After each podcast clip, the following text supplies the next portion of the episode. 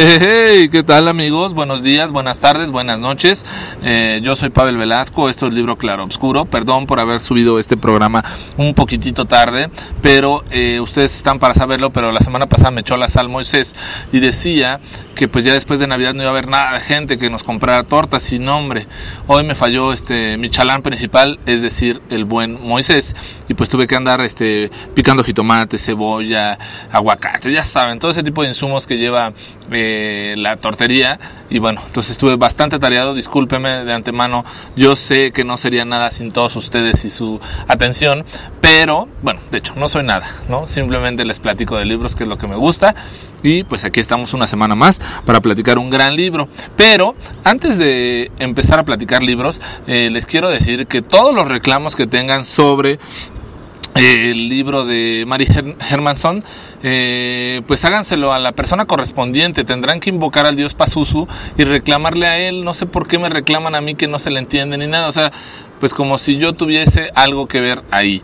Entonces, todos los reclamos para el buen Pazuzu, eh, busquen la manera de encontrar una Ouija o algo así y seguramente tendrán un contacto con él eh, en muy, muy breve tiempo, ¿no? Pero bueno, el libro el cual les vamos a reseñar esta semana es eh, un libro, pues sí, la verdad es que quizá muy comercial, apenas en esta edición que yo tengo va en la decimonovena edición reimpresa en México, eso quiere decir que ya lleva un chorrísimo de libros impresos. Chuck Palahniuk, El Club de la Pelea, de 1996. Eh, igual tuvo su película en el 99 donde actuó enormemente Brad Pitt y Edward Norton eh, con eh, pues con grandes eh, actores o histriones que tú alcanzas a ver ahí y, se sabe que posteriormente ya salen en otras películas, en otras series. Eh, el actor de Min Hunter sale en el club de la pelea original y por supuesto Jared Leto también sale ahí antes de brincar a la fama, ¿no?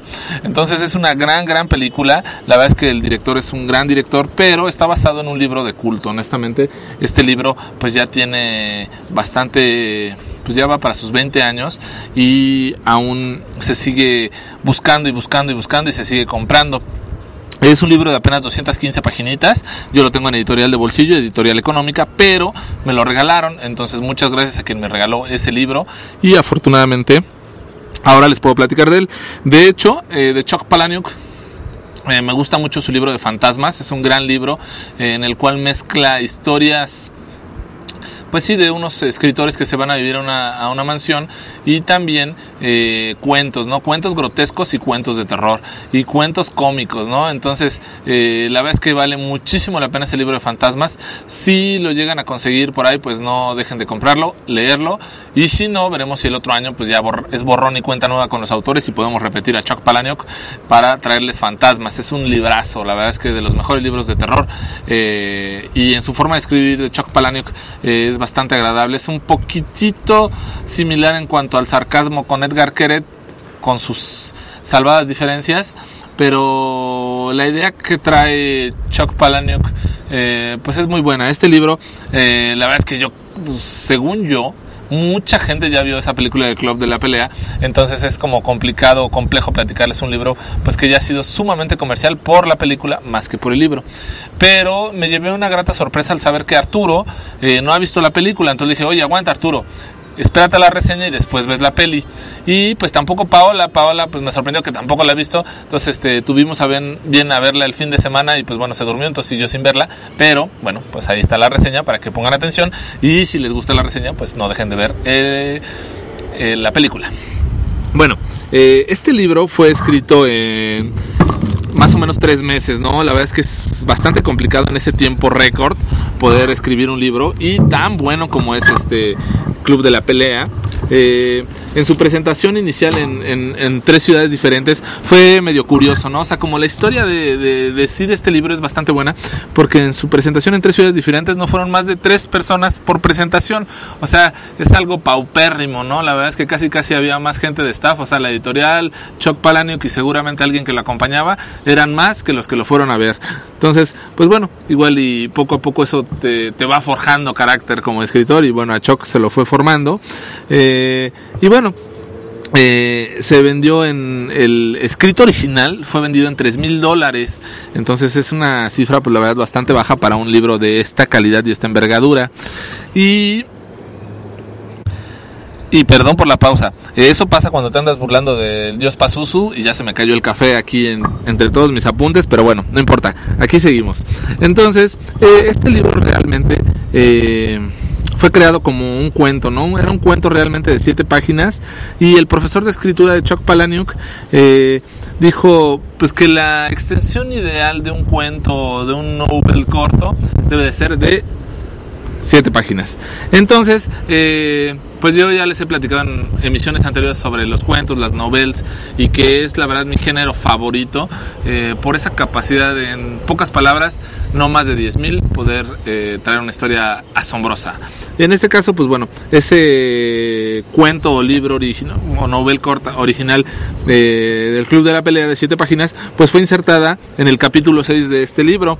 Entonces, bueno, se alcanza a ver un poco la diferencia entre toda la trama de la historia y en específico ese capítulo 6, que es la esencia del Club de la Pelea. ¿Por qué habría que leer este libro a diferencia de la película? Si tú ya viste la película, ¿por qué lo tendrías que leer? La verdad es que yo también me quedé un poco consternado, empecé a leer el libro y me quedé muy sorprendido al ver que es tan parecida a la película libro. Tan, tan parecida, tan bien llevada. Pocas veces me he encontrado con esa eh, unidad y por más que escuchaba la palabra, el personaje Tyler Dorden, me acordaba de Brad Pitt y lo veía y decía, wow, en esa película es donde mejor se ve Brad Pitt, eh, esa pose o esa fase de malote musculoso le queda bastante bien. Y bueno, eh, seguramente eso es lo que encanta a tantas mujeres de Brad Pitt, pero ese personaje o ese en específico le queda bastante bien, rebelde, desenfadado y pues siendo un caos en la sociedad, pienso que ese eh, y, si no mal recuerdo, eh, ese personaje también es muy parecido en 12 monos, en la película de 12 monos. Entonces, eh, pues también es, es muy buena su actuación en, en esta película. Realmente, pues bueno, lo, lo, lo, lo, padre, lo divertido del libro es ver muchas cosas que quizá no se ven en la película o no se mencionan con esa relevancia que sí lo hace un libro. se puede ver esta este gusto que tenía Tyler Dorden por el cine y pues meter escenas pornográficas en, en, las proyecciones de cine. En la película se alcanza a ver una que otra, dependiendo la versión que tenga, si tiene la editada, la restringida o no, pero se puedan a poder ver cosas, ¿no? Pero hay, hay una narración bastante graciosa en la cual pues de repente te proyecta la idea de que están viendo un edificio de cuatro pisos eh, los niños y de repente este edificio de cuatro pisos se convierte en un pene erecto. Entonces es muy muy gracioso, gracioso ver cómo están en unas tomas del cañón del sumidero y pues se convierte en una vagina, ¿no? Entonces nada más de pensar e imaginártelo dices, no, o sea, qué desgraciado o qué maldito era Tyler Dorden para poderle hacer esto a unos niños, ¿no? Y bueno, por supuesto frustrarles eh, su juventud de esta forma y bueno, tener esos malísimos recuerdos, ¿no? Entonces es gracioso, pero no del todo lo descalificas, ¿no? Dices, bueno, es que como nosotros vivimos la infancia o como muchos de nosotros tuvimos una infancia pues no en, cuna de oro o algo así por el estilo, pero sí con esas facilidades o esa atención que nos dieron nuestros padres y nos cuidaron. Y muchas veces decimos, no, pues es que la juventud hoy en día ya no es lo que era antes, ¿no? Porque nosotros antes salíamos al parque a jugar y tal, tal, tal, y los de ahora solamente están en el iPad y cosas así. Pero realmente esa malicia o esa maldad, pues cuando eres niño no la conoces o no te la presentan. Y entonces no está del todo mal que esa malicia o esa maldad la pudieras conocer a una temprana edad y te dieras cuenta por tu misma naturaleza que no es lo que te gusta, ¿no? Entonces, bueno, ese tipo de cosas o ese tipo de... Eh, fragmentos yo los quise ver o los quise identificar en el libro y la verdad es que me gustó bastante eh, eh, cuando conoce el personaje principal a Tyler Dorden, eh, no tiene idea dónde está, pero le pregunta a Tyler dónde están, pero no, no recibe una respuesta, ¿no? Entonces, él se queda muy sorprendido por la forma en la que empieza a colocar unos palos eh, en la playa, están en la playa, empieza a colocar unos, plan, unos troncos en la playa y lo que consigue es que con el efecto de la caída del sol, estos palos formaran la figura de unos dedos, los dedos de una mano, y pudieran hacer una mano. De forma que por algún momento eh, Tyler Dorden quedara sobre esa mano, ¿no? Entonces, en la sombra se figura un poco esta mano que agarraba Tyler Dorden, pero pues realmente él lo vio como un poco la mano de Nosferatu, ¿no? Como si la quisiera, lo quisiera capturar o lo quisiera aprisionar. A Marla Singer eh, la conocen grupos de autoayuda, eh, son estos dos personajes principales junto con el narrador eh, y está igual o más dañada que él, ¿no? Entonces van a grupos de autoayuda, lo cual le sale mucho más barato que ir a terapia con un psicólogo y en el cual pues después de varias discusiones llegan al acuerdo toda vez que en una ocasión Marla Singer se presenta al grupo de autoayuda a los hombres con cáncer de testículos y pues este eh, vamos a llamarle personaje principal, vamos a ponerle en este caso Ramón y este Ramón le dice a Marla Singer, oye, ¿cómo es posible que vengas aquí a cáncer testicular si tú eres mujer, no? Dice, bueno, pues ellos tampoco tienen testículos, entonces ¿cuál es el problema que yo esté por acá, no? Eh, entonces deciden eh, realmente pues separarse los días en los que iban a ir a los estos grupos de autoayuda para pues mejorar un poco su, su, su automejora, ¿no? Y aquí también es donde me viene un poco esa idea, esa capacidad o eso prohibido que nosotros pensamos como persona normal y decimos, no, los grupos de autoayuda son eso, de autoayuda, pero qué tan mal eh, está esa, esa idea de en algún momento poder hacer quizá cosas que no están del todo bien enfocadas en la sociedad o del todo bien determinadas para que lo cumplan otras personas y, y, por qué se ve tan mal o por qué se quiso ver tan mal en su momento que eh, en este caso Ramón y Marla Singer fueran a estos grupos de autoayuda. Eh, alguna vez me pasó, eh, yo tiendo a hacer de la idea de para poder leer pues tengo que estar muy muy concentrado en específico en mi casa, si estoy en el metro, en la calle, donde sea no importa, o sea, no importa el ruido que haya y todo, pero si es en la casa tengo que estar muy concentrado, entonces en alguna ocasión pues tenía un vecino que tenía bien a tener un escándalo en su casa y no podía leer, entonces me salí cerca de la casa de ustedes, hay una iglesia, y me metí a la iglesia y me puse a leer. De verdad que esa media hora que leí en la iglesia es la hora, la media hora más placentera en muchos años que he podido leer. Eh, hasta que de repente llegó una monjita y me dijo, oiga, no puede estar haciendo esto aquí.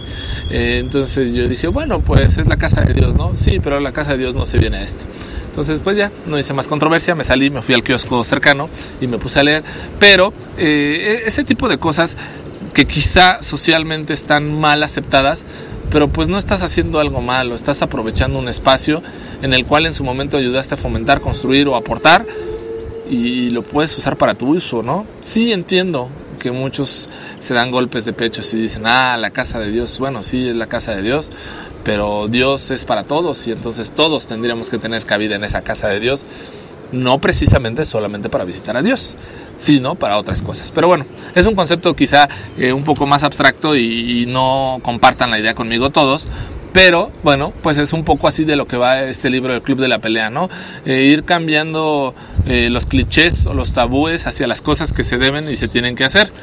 Entonces, Ramón pues conoce al buen Tyler, como bien les decía en la playa, como que se queda impactado con él y pues se decide ir a vivir con él.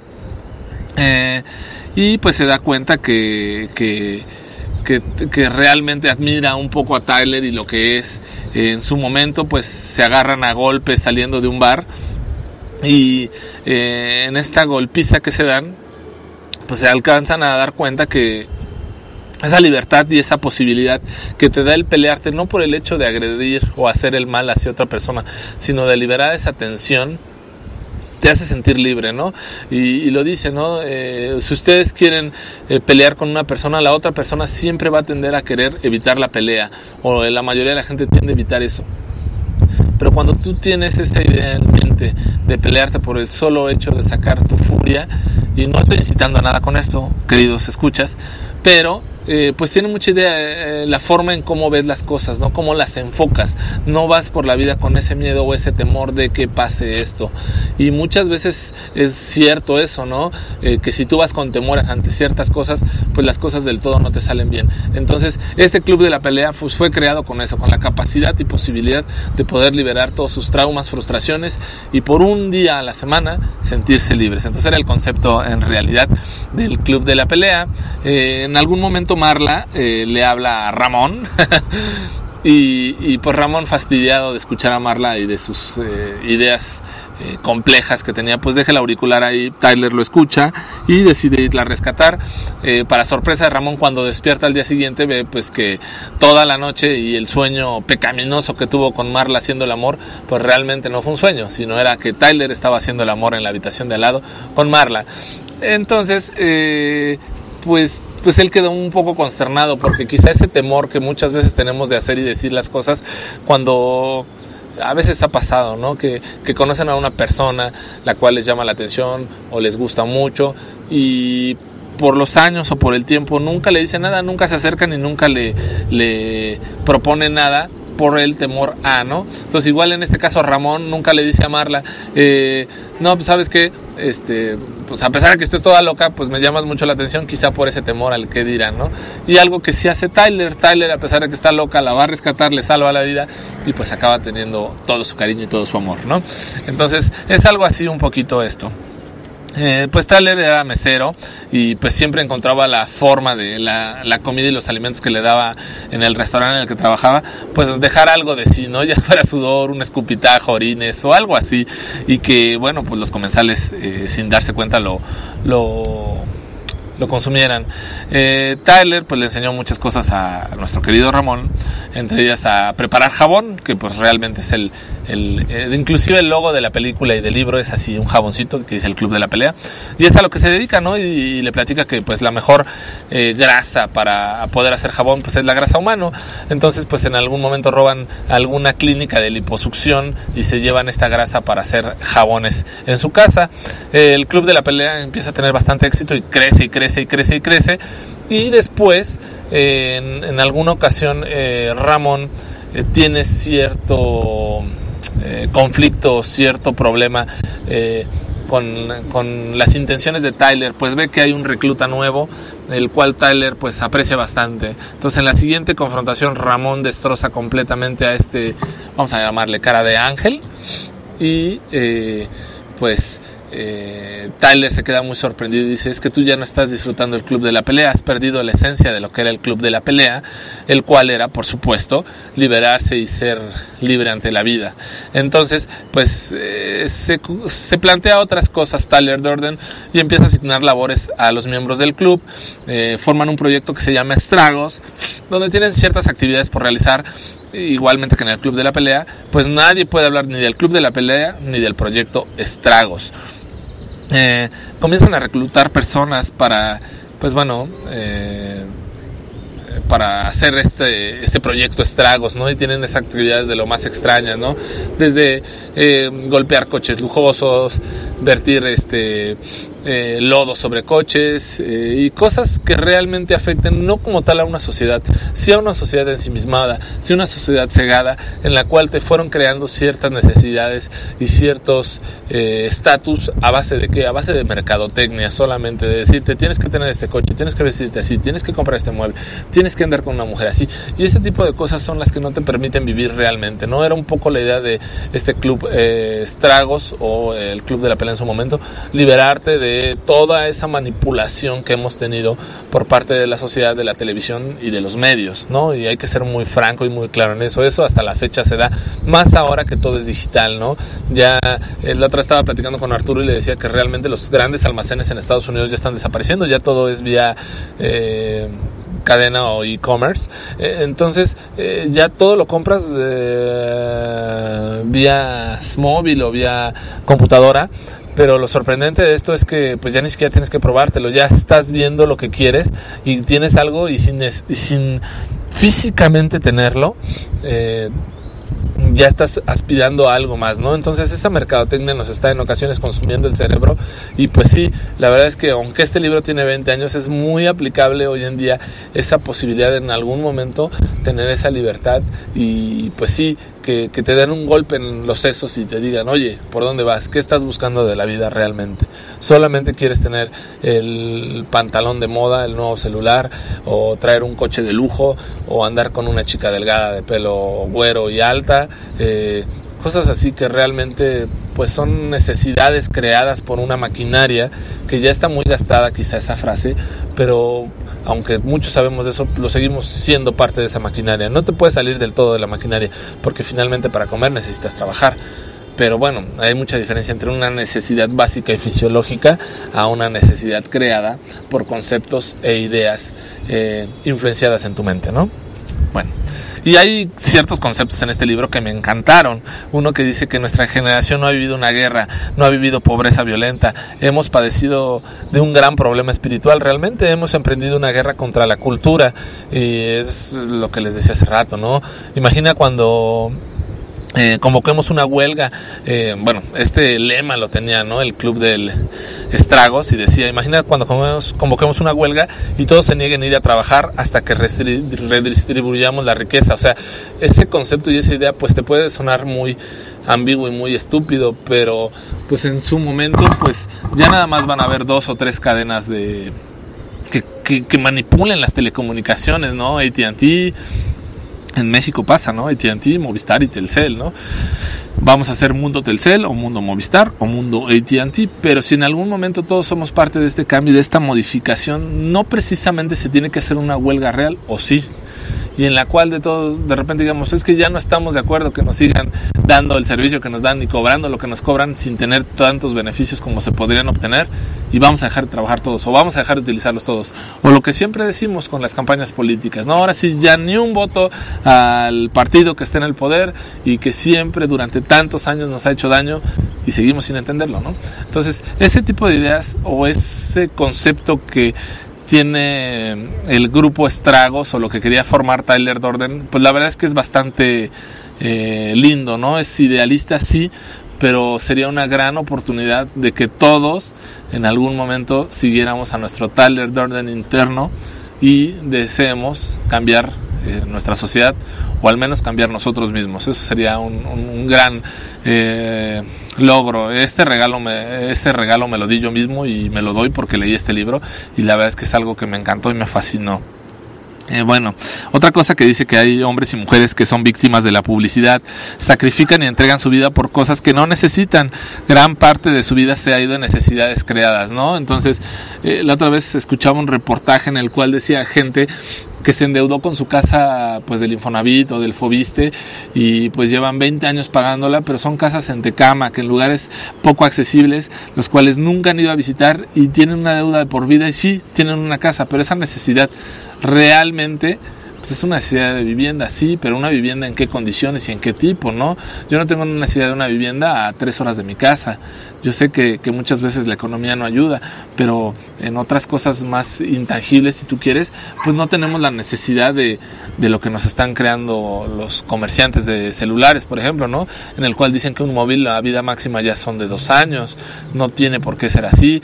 Eh, yo recuerdo con mucho gusto un celular que me compré, un OnePlus One, cuando salió, pues duré con él tres años y se me hacía el mejor móvil del mundo, hasta que se me rompió, por supuesto. Eh, pero yo encantado hubiera seguido con ese celular otros dos años más. Y, muchas veces es así, ¿no? O sea, son necesidades que te vas creando. ¿Realmente necesitas la tecnología como te la quieren vender?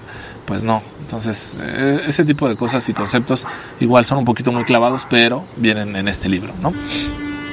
En algún momento este Ramón descubre quién es el que controla todo este, esta situación del club de la pelea y el club Estragos y pues descubre que Tyler Dorden pues ya lo conocen a él como Tyler Dorden, a dónde va, pues ya todo el mundo le, y él pregunta por Tyler Dorden, le dicen, pues es usted señor o señor, ya todo el mundo lo reconoce y él no entiende cómo es posible que toda la gente ya sepa que él, o lo conocen como Tyler Dorden, siendo que él era Ramón, ¿no?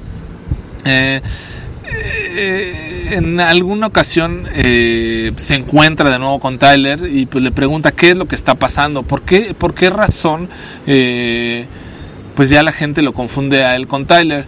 Y pues Tyler le dice a Ramón, pues es que realmente Tyler y Ramón son la misma persona solamente que Tyler Dorden se apropia de ti cuando tú te duermes. Entonces yo necesito que tú te duermas para dejar tu mísera y aburrida vida y ser Tyler Dorden y poder modificar un poco el mundo, ¿no?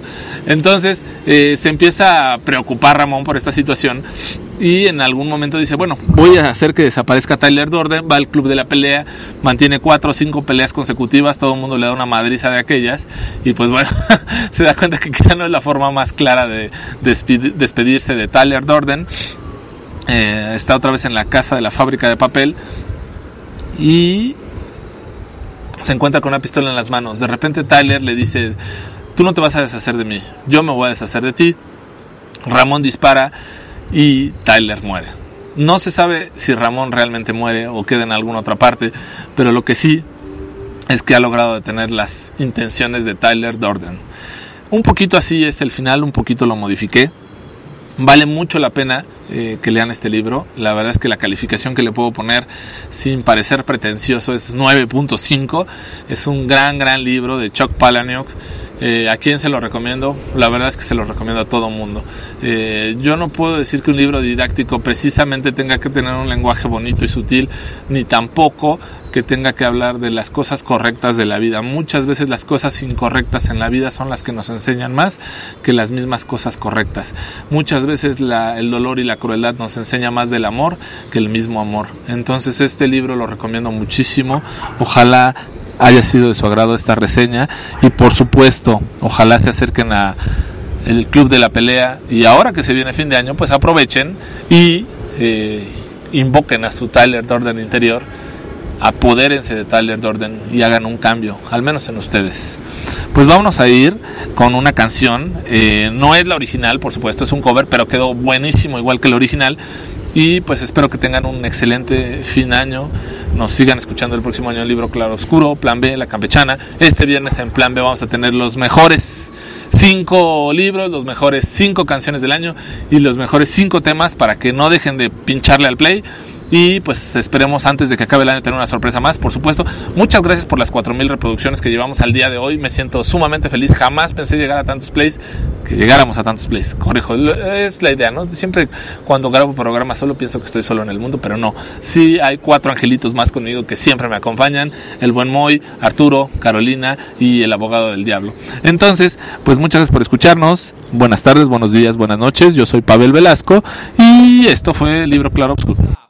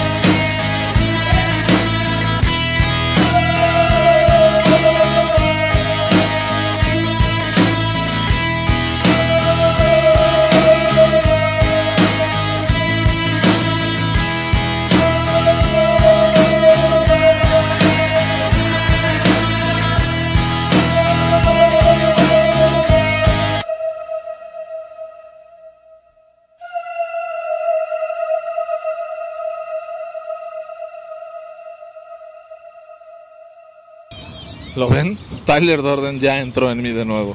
Eh, realmente no fue la canción cobereada, sino fue la original de los Pixies que viene en el Surfer Rosa. Bueno, entonces yo ya cambié, ya está Tyler Dorden en mí, ojalá se acerque a ustedes.